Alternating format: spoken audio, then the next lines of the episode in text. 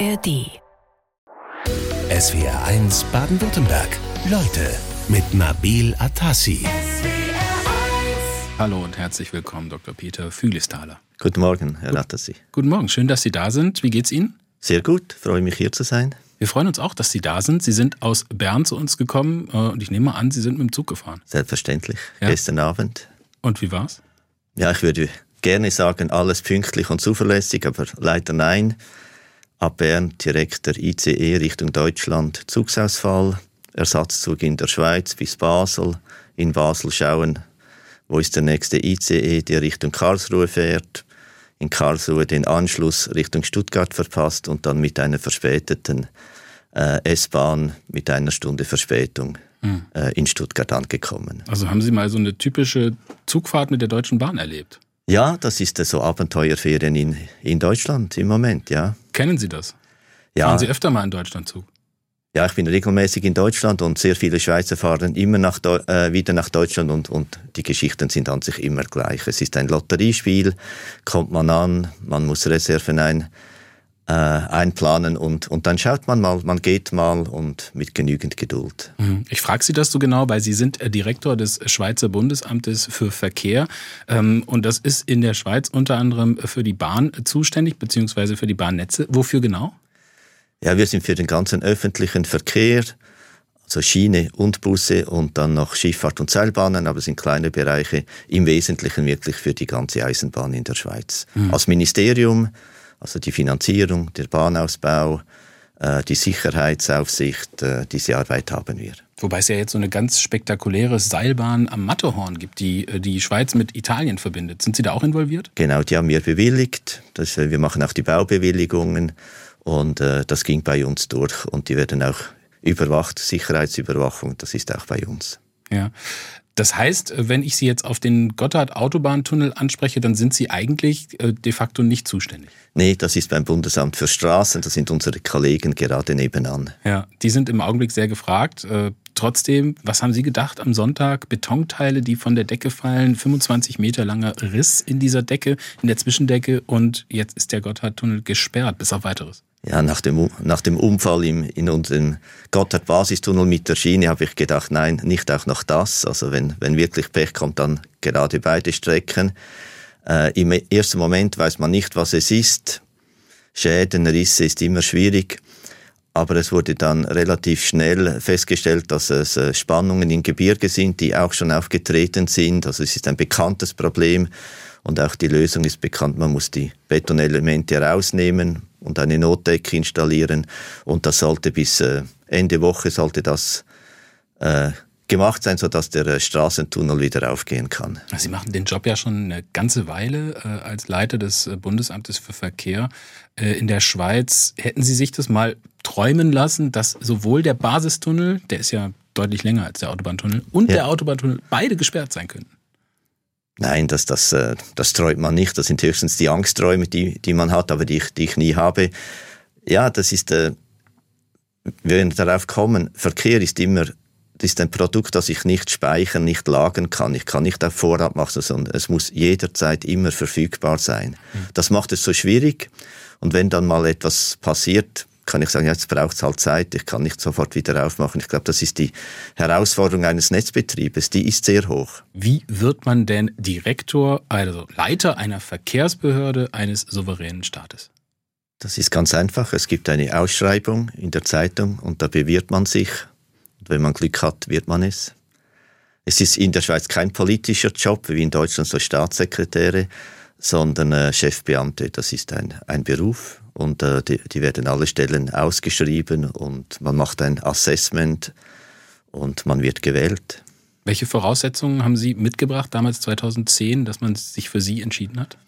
Ja, ich habe meine ganze berufliche Karriere im Umfeld der Eisenbahn verbracht. Ich habe äh, 1993 bei der Eidgenössischen Finanzverwaltung angefangen, war da zuständig für die SBB und die neue Eisenbahn Alpentransversale, bin dann zur SBB gegangen, äh, 14 Jahre, war unter anderem Finanzchef der SBB Infrastruktur, also der, der DB Netz und, und habe dann von da ins Bundesamt gewechselt. Mhm. Also Sie kennen die SBB, die Schweizer Bahnen auch von innen sehr, sehr gut. Worauf kommt es denn an? Also äh, in der Schweiz ist es ja teilweise auch diese spektakuläre Geografie auch. Da gibt es diese tollen Bahnstrecken äh, über Brücken, über Viadukte, die äh, atemberaubend sind. Aber so im täglichen Betrieb geht es ja vor allem um Pünktlichkeit, um Zuverlässigkeit. Worauf kommt es da an? Ja, also es ist äh, eigentlich Eisenbahn ist langweilig. Es ist viel Fleiß, es ist viel Geduld, es ist viel Ausdauer, es gibt keine schnellen Erfolge. Aber man, man muss immer dranbleiben oder man darf äh, das Netz nicht vernachlässigen, man muss immer investieren, dauernd, dauernd machen. Ich glaube, das ist, das ist die Kunst, dass es so unspektakulär ist. Mhm. Äh, Pünktlichkeit ist, wenn alles funktioniert. Das Netz verfügbar, das Rollmaterial verfügbar, die Mitarbeiter gut geschult, das muss alles zusammenspielen, damit ein Zug von A nach B fährt. Mhm. Wenn ein, ein kleines Element nicht funktioniert, dann ist es verspätet. Das ist sehr, sehr viel Übung, sehr, sehr viele Investitionen und eben eine sehr, sehr kontinuierliche Politik. Ja, wenn Sie sagen, ein kleines Teil hm, funktioniert nicht und dann wird es schon äh, problematisch. Was ist denn, wenn viele Teile nicht funktionieren? Ja, dann, äh, dann wird es wirklich schlimm oder dann, dann kollabiert das System. Äh, ein Bahnbetrieb auch in der Schweiz hat jeden Tag etwa 100 Störungen. Das ist zum Beispiel an einem äh, Signal geht die Lampe nicht. Das muss ersetzt werden, muss interveniert werden. Das kann man vieles auffangen und äh, mit gewissen Reserven funktioniert das. das. Wenn zu viel nicht geht, dann, dann gerät das ganze System aus dem Takt. Dann ist jeder Zug verspätet und dann ist auch eine Betriebsleitzentrale ist überfordert. Sie kann gar nicht so viele Probleme miteinander äh, handeln. Mhm. Sie müssen, aber Sie haben gesagt, Sie sind kein Politiker, aber Sie müssen schon mit der Politik sich in Einklang bringen. Haben Sie das Gefühl, die Politik in der Schweiz ist eher bahnfreundlich eingestellt oder eher nicht? Ja, auf jeden Fall. Also das ist die lange Tradition der Schweiz und äh, in der Schweiz ist das auch nicht ein Links-Rechts-Problem, sondern auch bürgerliche Politiker, die wollen Bahnen, die wollen S-Bahnen. Da haben wir unsere Vorlagen, die gehen oft einstimmig durch, durchs Parlament. Und die Bevölkerung? Die steht dahinter. Wir hatten viele Abstimmungen. Bahnausbau muss finanziert werden, es braucht Geld. Auch diese Abstimmungen gewinnen wir in aller Regel sehr deutlich. Sind Sie selber auch begeisterter Bahnfahrer? Also wenn Sie dann im Glacis Express sitzen äh, von Zürich nach Davos äh, und weiter nach St. Moritz, äh, sind ja. Sie dann äh, ja, freudig erregt? Ja, selbstverständlich. Es ist also ist nicht nur Beruf, sondern ich fahre wirklich gerne Zug. Ich genieße das. Ist für mich Erholung. Auch jede Dienstreise kann man schauen, man sieht ich genieße das. Ein 25 Meter langer Riss in einer Zwischendecke. Betonteile, die auf die Fahrbahn fallen. Wir haben vorhin schon kurz drüber geredet mit dem Chef der Schweizer Verkehrsbehörde, mit Peter Füglisthaler in SWR 1, Leute. Jetzt ist dieser Tunnel gesperrt. Wie dramatisch wirkt sich denn so eine Sperrung dann auf den Verkehr aus? Das kann man ja für den Zug und fürs Auto gleichermaßen eigentlich sagen. Der, der Gotthard ist ja in der ganzen Geschichte der Schweiz der Pass. Die, die Schweiz ist dort entstanden. Es, es ist die Ader Nord-Süd und wenn da etwas passiert, dann, dann ist es immer sehr, sehr große Auswirkungen. Das ist selbstverständlich und äh, im Gebirge ist es auch nicht möglich, äh, alle Infrastrukturen doppelt auszubauen, weil es sehr teuer ist. Also das trifft uns immer. Aber man kann auch sagen, wir haben äh, Bahn und Schiene. Wir haben noch ein, einen Pass, also wir ge, ge, ge, gewisse Ausweismöglichkeiten. Und am Gotthardstraßentunnel ist ja seit, äh, seit kurzer Zeit eine zweite Röhre im Bau. Mit, mit solchen Maßnahmen versucht man dann eben diese, diese Sperrungen möglichst äh, mit geringem Schaden äh, abzuwickeln. Mhm. Aber das geht jetzt schon rum in der Schweiz. Also man spricht von einem Desaster. Beide Röhren, sowohl der Basistunnel ist zurzeit gesperrt für den Güterverkehr. Da ist ein Zug entgleist im August. Jetzt auch noch diese Geschichte. Und wenn man dann liest, Betonteile lösen sich nahe des Nordportals, also bei Göschenen, und da sind dann auf die Fahrbahn gefallen. Das war nur die Panne einer Autofahrerin in der Mitte des Tunnels, die zufällig zur gleichen Zeit war, die das verhindert hat, äh, da kann man wirklich von Glück sprechen. Hätte auch eine, eine, eine größere Schaden entstehen können. Ist man da vielleicht ein bisschen zu lasch gewesen mit der ähm, Wartung? Ja, ich denke nicht. Äh, das sind in, in diesem Tunnel gibt es äh, große Spannungen vom Berg. Also dann, man vergisst das immer, wenn man so durch einen Tunnel fährt, schön mit dem Auto, alles schön Beton. Aber um diesen Tunnel herum hat es riesige Kräfte, die darauf äh, wirken. Und äh, solche Risse hatte man schon früher mal. Also man kennt die Ursache und man weiß auch, wie damit umzugehen. Die Decke ist zu ersetzen, die Arbeiten laufen. Der Tunnel sollte, Straßentunnel sollte bis Ende Woche wieder aufgehen. Klar, man hätte es früher entdecken können, er wird überwacht, aber ein, ein gewisses Risiko bleibt da immer. Mhm. Sie haben gerade von dem Druck gesprochen. Der Tunnel, der Straßentunnel, der ist von 1980. Wie lange ist so ein Tunnel eigentlich haltbar? Hat der so eine Art Ablaufdatum? Ich kann es nur für die Bahn sagen, da werden Tunnel auf 100 Jahre dimensioniert. Sie sollten 100 Jahre halten. Äh, sie werden selbstverständlich äh, überwacht äh, und, und laufend erneuert. Von der Idee her sollten sie ewig halten. Mhm. Wie wirkt sich das aus? Also man sagt ja, der, der Gotthard-Straßentunnel zum Beispiel, der hat einen Verkehrsdurchlauf, der so eigentlich nie vorgesehen war, 1980, als man den konzipiert hat. Kollabiert der jetzt unter den vielen Autos, die da durchfahren, Tag für Tag? Ja, ja, nicht Tag für Tag. Ist wirklich ein Tunnel aus den 1980er Jahren. Gab es Verkehrsperspektiven. Man hat dieses Wachstum nicht vorausgesehen, ganz, ich glaube in, in ganz Europa.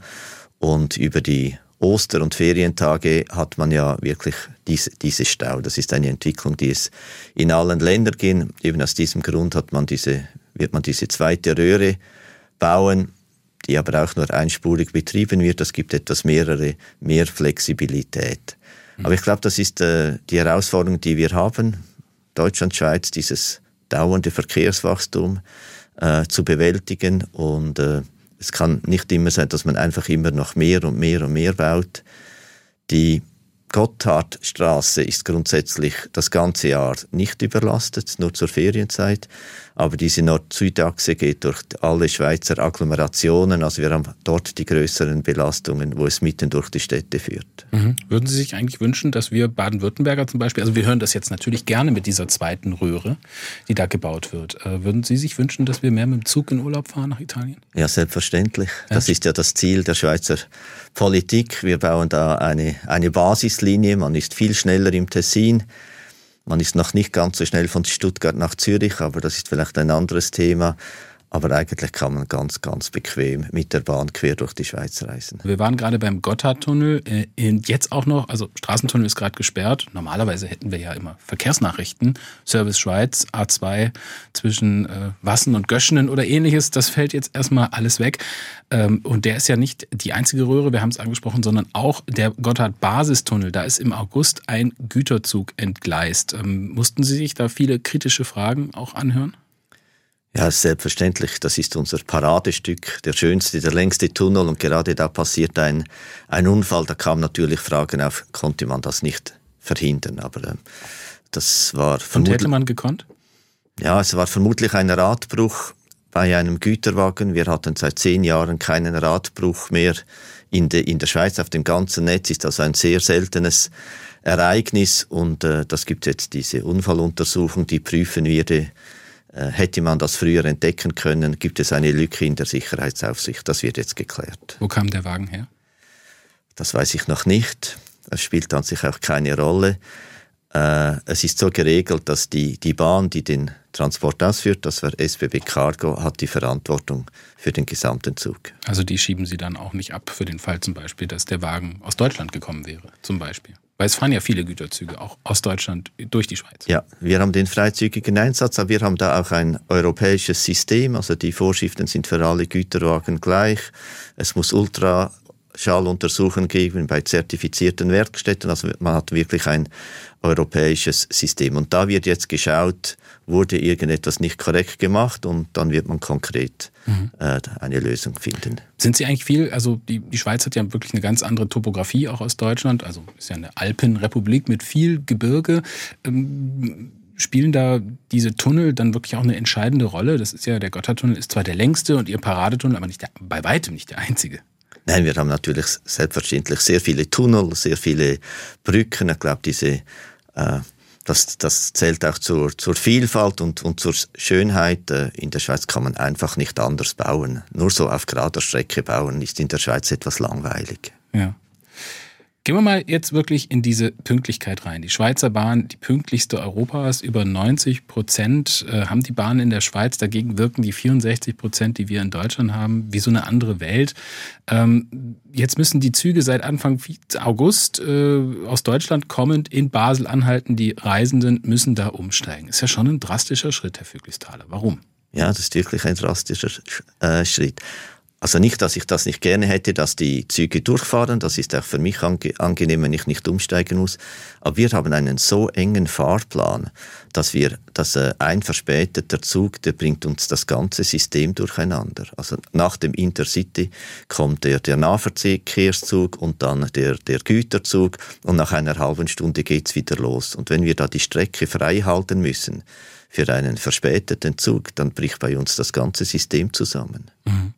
Über welchen Zeitraum haben Sie das beobachtet? Weil als äh, tatsächlich dann der Entschluss kam von Ihrer Seite zu sagen, wir stoppen die Züge in Basel, da haben Sie von einem Weckruf gesprochen. Ja, wir hatten schon in den letzten Jahren immer, immer mehr Probleme. Die SBB hat systematisch Ersatzzüge in äh, Basel bereitgestellt und hat selber entschieden, dass gewisse Züge nicht mehr in die Schweiz geführt werden, sondern dass sie sagt, jetzt fahre ich gerade selber das bringt weniger auf, Aufwand und wir sehen keine Verbesserung der, der, der Situation. Und wenn man das einfach so laufen lässt, äh, ja, wird es nicht wahrgenommen und deshalb haben wir wirklich mal gesagt, also wenn es nicht besser wird, dann, dann ist das die Lösung. Nicht, dass ich sie will, sondern wirklich, dass man sagt, ja, Taktverkehr heißt einfach pünktlich. Ohne pünktlich geht Takt nicht. Wir haben vorhin schon darüber gesprochen. Seit Anfang August halten viele Züge aus Deutschland, nämlich die, die verspätet sind, und das sind viele, in Basel SBB an. Die Reisenden müssen dort umsteigen. Ein drastischer Schritt. Sie haben gesagt, ein Weckruf. Was hätten Sie gerne als Wirkung? Ja, die Wirkung ist sicher die, die Pünktlichkeit, weil die Pünktlichkeit, das ist die, das A und O eines Bahnbetriebs. Die Kundinnen und Kunden wollen das. Äh, ein pünktlicher Betrieb ist auch sehr effizient, weil dann, dann stehen das Rollmaterial, die Triebzüge, das Zugspersonal weiß, wann es abfährt, wann es ankommt. Und wir haben ja in der Schweiz eine ganze Transportkette. Man kommt von überall nach überall hin, aber man muss umsteigen. das heißt aber, der Vorzug muss pünktlich ankommen, damit man den nächsten Zug erreicht. Also ohne Pünktlichkeit funktioniert das System nicht. Was haben Sie denn für Reaktionen bekommen aus Deutschland? Sie fahren ja auch öfter mal hier nach Baden-Württemberg ins Verkehrsministerium, um sich abzusprechen. Ja, genau. Es, ich glaube, es wurde begriffen. Oder es, äh, in der Schweiz waren die äh, Reaktionen fast heftiger, weil ich das gesagt habe, äh, weil man gesagt wird, die Schweiz wird aus dem Ausland ab, ab, abgeschlossen, aber das war ja nicht das Ziel. Ich bin wirklich dafür, man braucht internationale Züge, aber wenn man, äh, es muss ein pünktliches System sein. Das ist, das ist der Widerspruch, oder? Dass äh, wir in Zukunft uns eine sehr große Ambition haben, ein äh, internationales Netz haben, das auf einem hohen Pünktlichkeitsniveau läuft. Nur dann funktioniert es. Mhm. Aber das ist ja jetzt schon ein Alleingang der Schweiz, zu sagen, wir stoppen jetzt einfach mal die Züge, die zu spät sind. Das Problem ist bekannt. Äh, kann man solche Alleingänge überhaupt machen, wenn das Ziel lautet, und das hat sich ja das Bundesverkehrsministerium in Deutschland auch in den Vertrag geschrieben, den Bahnverkehr zu internationalisieren? Ja, es war ein Weckruf nach Deutschland. Wir haben pünktliche Züge und grenzüberschreitende S-Bahn-Angebote mit Italien und Frankreich. Also ist wirklich äh, eine, nicht eine Maßnahme generell, dass wir uns abkoppeln wollen, sondern es ist gezielt, dass man äh, die Verbindungen nach Deutschland müssen pünktlich sein, sonst kriegen wir diese Integration des, des Bahnsystems nicht hin. Ein bisschen provoziert haben Sie uns ja schon, Herr Vöglisthaler. Also ich äh, gibt ja einen Teilgrund für die Verspätung von deutscher Seite, ist der noch nicht abgeschlossene Ausbau der Bahnstrecke von Karlsruhe nach Basel. Der läuft ja schon über 30 Jahre, soll 2041 dann vollständig abgeschlossen sein. Und dann haben Sie der FAZ gesagt, die Deutschen sind unzuverlässiger als die Italiener. Genau. Was haben Sie damit gemeint? Äh, ich habe gewusst, wie es in Deutschland wirkt. Äh, und die andere Seite war, wie, wir haben eine Generation lang nach Italien geschaut. Äh, wenn man den Verkehr verlagern will, und in Italien hat es der Schienengüterverkehr einen Marktanteil von 7%, dann ist Verlagerung extrem schwierig. Es war immer das Ziel, wie kriegen wir Italien so weit, dass sie auf die Bahn setzen. Und jetzt setzt Italien auf die Bahn, macht wirklich große Fortschritte. Und in diesem Moment haben wir die Probleme in Deutschland. Und deshalb haben wir die Kritik von Italien nach Deutschland verlegt. Mhm. Und was sagen die Deutschen? Sie schauen etwas äh, beleidigt rein, aber ich setze auf den. Also ich meine jetzt nicht mich, hoffe ich. ich setze auf den Stolz und die Ehre der Deutschen, dass sie sagen, den kleinen Schweizern, den zeige ich das mal. Ich kann pünktliche Bahn. Meinen Sie, wir können das in absehbarer Zeit schaffen, weil die Probleme sind ja schon groß? Äh, Deutschland kann es, sie konnten es schon mal. In absehbarer Zeit ist etwas schwierig, weil es kommt wirklich eine Zeit von Blut und Tränen. Es muss massiv investiert werden, es braucht viele Baustellen, es braucht Jahre. Aber ich glaube, die Bundesregierung, so wie ich es feststelle, hat das Problem erkannt, legt los. Bei der Deutschen Bahn ist es auch angekommen, aber es wird ganz, ganz schwierige Jahre geben. Wir haben einige Nachrichten aus Konstanz vom Bodensee ausgerechnet bekommen, nämlich von Pamela Baumhardt und von Carmen unter anderem. Und alle sprechen über den SBB-Bahnhof, den es in Konstanz gibt und freuen sich darüber, denn mit der Bahn zu fahren, das schreibt zum Beispiel Carmen, das ist der Genuss in der Schweiz. Anders in Deutschland. Herr Füglisthaler, sagen Sie es uns. Was macht den Unterschied? Was machen die Schweizer besser als wir? Ja, zuerst freut mich natürlich das Lob. Äh, ich glaube, die, Schweiz setzt wirklich seit Jahrzehnten äh, auf die Bahn, auf den öffentlichen Verkehr. Jeder soll jederzeit äh, mit dem ÖV reisen können. Mindestens Halbstundentakt, eine dichte Kette. Und das haben wir, das haben wir aufgebaut. Und das ist in der Schweiz möglich. Und das ist jahrelange Investitionen, große Unterstützung der Politik und der Bevölkerung. Bis in den letzten Winkel? Bis in den letzten Winkel. Ja, wir haben eine, äh, eine Grundversorgung, dass man auch das Bergdorf erreicht. Nicht jede Stunde, da gibt es dann äh, auch weniger dichte Verkehre, aber äh, in jedes größeres Zentrum äh, kommt man in der Regel jede halbe Stunde. Mhm. Weil ich denke gerade an die Bahnfahrt ins Tessin zum Beispiel, wenn ich mir jetzt überlegen würde, ach, ich möchte mir diesen Gotthard-Autotunnel-Stau, den möchte ich mir sparen, fahre ich doch mit dem Zug ähm, durch den Basistunnel und komme dann irgendwo in Bellinzona, Locarno an. Wie komme ich denn dann an den See? Also komme ich da wirklich gut hin? Ja, selbstverständlich. Also die meisten Züge fahren dann von Bellinzona Richtung äh, Lugano. Am selben Perro wartet der Anschlusszug Richtung Locarno. In Locarno haben sie äh, Busanschlüsse in, ins Valmaccia. Mhm. Das ist irgendwie diese Transportkette, die wir in der Schweiz haben. Okay, also das eine ist der Takt und der Anschluss immer die Möglichkeit Anstieg. Sie schaffen es auf eine Pünktlichkeitsquote von über 96 Prozent, damit die pünktlichste Bahn Europas weltweit. Das haben sie nicht geschafft. Die Japaner sind noch pünktlicher. Ähm, sie haben gesagt, äh, Geld. Also äh, Geld spielt eine Rolle. Wenn ich jetzt nach Deutschland schaue, da investieren wir pro Kopf 114 Euro. Ich habe es jetzt nur in Euro da, nicht in Schweizer Franken. Äh, in die Bahn in der Schweiz sind es knapp viermal so viel. 450 Euro pro Kopf. Geld spielt das eine entscheidende Rolle? Ja, selbstverständlich. Also Qualität gibt es, gibt es nicht gratis. Das sehen Sie bei jedem Handwerker, das sehen Sie überall. Äh, Geld definiert am Schluss die, die Qualität. Und selbstverständlich sind bei uns sehr, sehr viele Steuerfranken.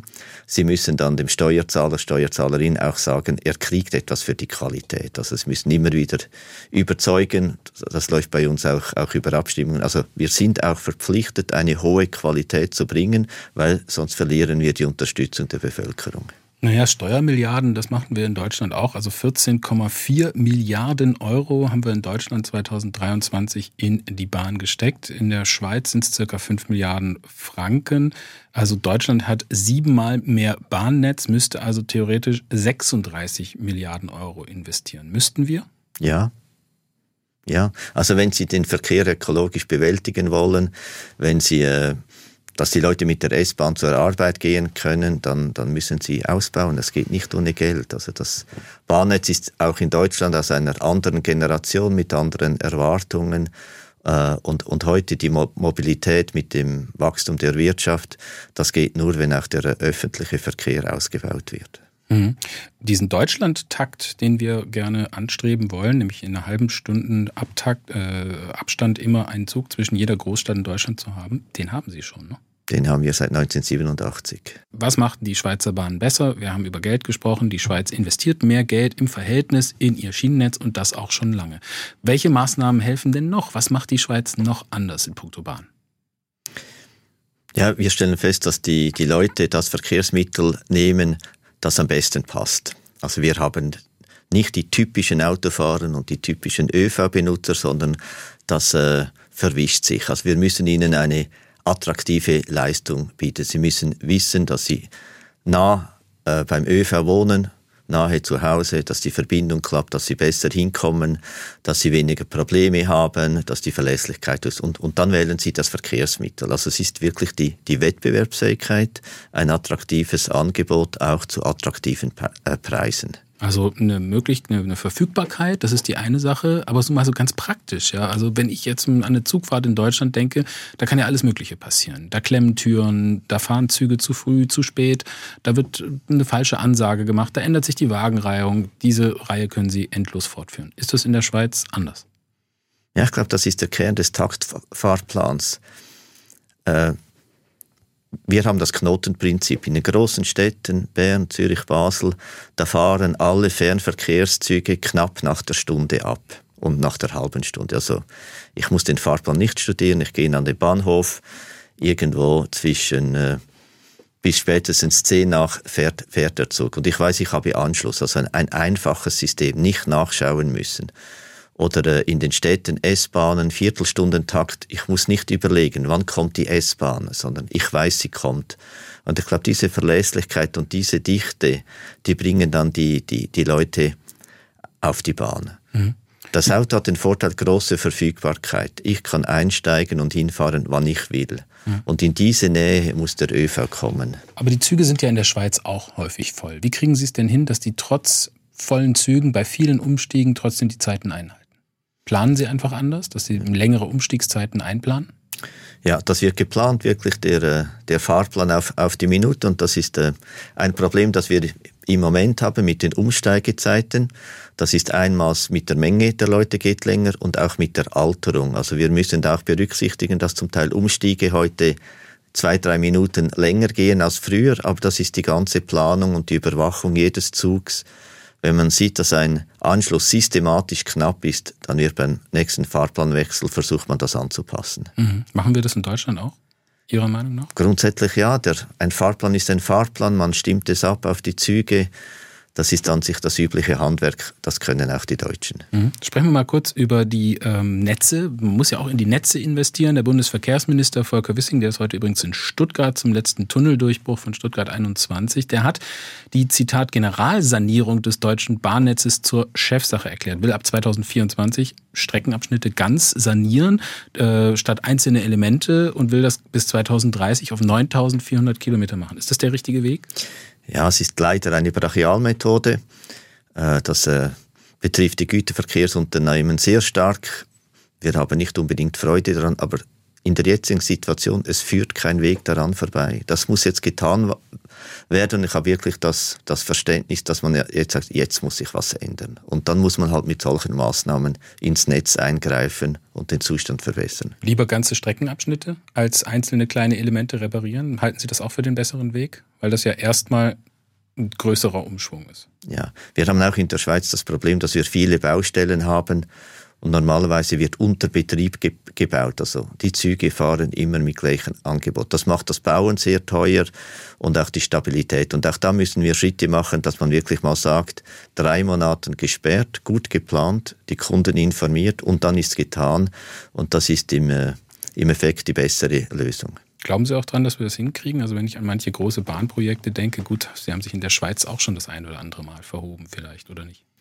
Ja, wir spüren eine große Anstrengung es wird nicht von an, Anhieb wahrscheinlich funktionieren, aber ich gehe davon aus, die Deutsche Bahn lernt und lernt und das besser und besser wird. Mhm. Ganz kurz noch, sind Sie digitaler unterwegs in der Schweiz, was das Weichensystem und das Netz angeht, als wir in Deutschland? Wir sind bei der Umsetzung von äh, ETCS, European Trade Control System, etwas weiter, aber mit der digitalen Schiene macht Deutschland auch vorwärts. Das ist eine europäische Entwicklung und wir haben ja dieselben Systeme und so soll es auch sein. Wir sprechen ja hier schon die ganze Zeit über die Schweiz, über Deutschland im Vergleich, die Bahnen im nationalen Kontext. Kann man die Verkehrsstrukturen überhaupt noch so denken? Oder müssen wir da europäisch denken? Ja, der, der, Verkehr ist europäisch. Ich glaube, das ist eine große Herausforderung der Bahn. Die Systeme wurden über Generationen national entwickelt. Das macht uns beim grenzüberschreitenden Verkehr große Probleme. Äh, von dem ist ganz klar der nächste Schritt ist die Interoperabilität, also technische Vereinheitlichung und dann wirklich die Verkehrsströme sind heute europäisch und nicht mehr national. Mhm. Trotzdem, äh, wir Deutschen sind ja eine Autofahrernation. Die Schweiz hat keine Automobilindustrie. Könnte das ein Grund sein, warum wir die Bahn vernachlässigen? Das würde ich nicht ausschließen. Die Schweiz ist definitiv eine Bahnnation. Wir haben schon mal die stärkste Lokomotive der Welt gebaut, den längsten Tunnel. Das ist sicher identitätsstiftend. Die Bahn ist auch prägend. Wenn man Bilder der Schweiz sieht, kommt immer wieder die Bahn. Von daher haben wir sicherlich, sicherlich eine hohe Affinität, auch die Bahn zu benutzen. Ja, Sie sagen, Sie sind eine bahnfahrende Nation. Mehr Geld heißt ja auch immer, dass Sie reinstecken in Ihr System, mehr Akzeptanz, auch durch die Menschen.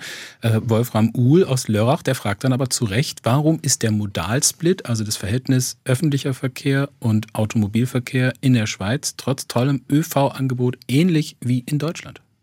Ja, wir haben in der Schweiz auch große ländliche Gebiete. Es ist nicht das, das Ziel, dass einfach alle den ÖV benutzen, sondern wir konzentrieren uns auf Verkehre zwischen den Städten, in den Agglomerationen, in den Städten. Der öffentliche Verkehr ist ein Massenverkehrsmittel, also das können wir abdecken, das können wir gut, aber den Individualverkehr, eine einzelne Reise, das können wir nicht abdecken. Also es ist in der Schweiz ein, ein Miteinander und nicht ein Gegeneinander. Also in der Schweiz wird öffentlicher Verkehr gegen Straße wird politisch auch selten ausgespielt. Es braucht beide Verkehrsträger. Mhm. Wie steht es mit dem Thema Privatisierung? Viele sagen ja, dass die Privatisierung der Deutschen Bahn, gut, die ist weiterhin in der Hand des deutschen Staates, dennoch äh, ein Fehler war. Ja, das würde ich zustimmen. Ja, ich glaube, ein, eine Bahn eignet sich schlecht zur Gewinnorientierung. Man kann schnell Gewinne machen, indem man das Netz vernachlässigt und den Schaden hat dann eine spätere Generation. Es ist wirklich, äh, es hat andere Zielsetzungen. Gewinn steht nicht im Vordergrund, sondern zufriedene Kunden, Netze langfristig unterhalten.